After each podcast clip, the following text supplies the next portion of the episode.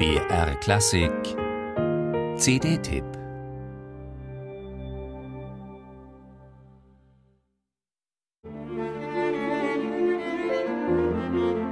Es gibt viel zu viel Musiktheater in Frankreich und viel zu wenig Kammermusik. Das findet der Komponist Camille Sassons Mitte des 19. Jahrhunderts und steuert gegen. Mit Trios, Quartetten, Quintetten und Duosonaten. Als er seine Sonate Opus 2 für Cello und Klavier komponiert, ist er bereits 70. Schwärmerisch und melancholisch blickt er in seiner Musik auf ein langes und ereignisreiches Leben zurück. An seinen Verleger schreibt Sassons: Der dritte Satz wird ihnen die Tränen in die Augen treiben.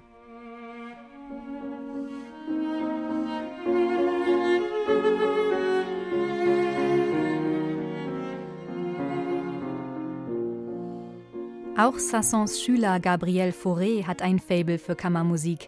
Er schreibt gleich mehrere lyrische Duostücke, die meisten nicht mal drei Minuten lang. Trotz der Kürze schafft es Fauré, berührende Geschichten zu erzählen. In der Berceuse wiegt eine Mutter ihr Kleinkind in den Schlaf. Die Elegie klingt, als warte eine Frau sehnsüchtig auf die Heimkehr ihres Ehemannes. Faurés poetische Klangsprache liegt Julian Steckel und Paul Revinius besonders gut. Mit leidenschaftlichem und flexiblem Ton geht Steckel die drei Romanzen ohne Worte an und Revinius begleitet einfühlsam am Klavier.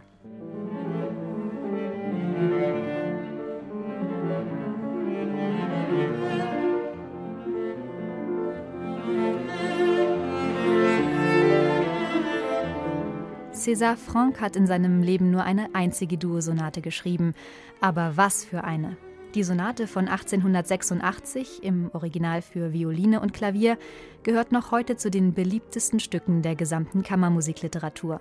Zum Glück für Steckel und Revinius gibt es eine fast identische Version für Cello und Klavier.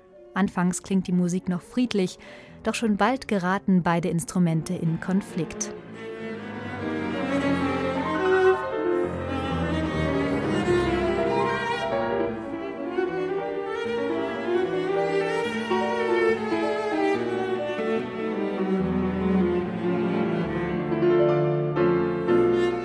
Kraftvoll, romantisch, bewegend und immer perfekt aufeinander eingespielt. Julian Steckel und Paul Revinius loten das breite Spektrum der Musik Faurés, Sassons und France voll aus. Eine leidenschaftliche Liebeserklärung an die französische Kammermusik. Musik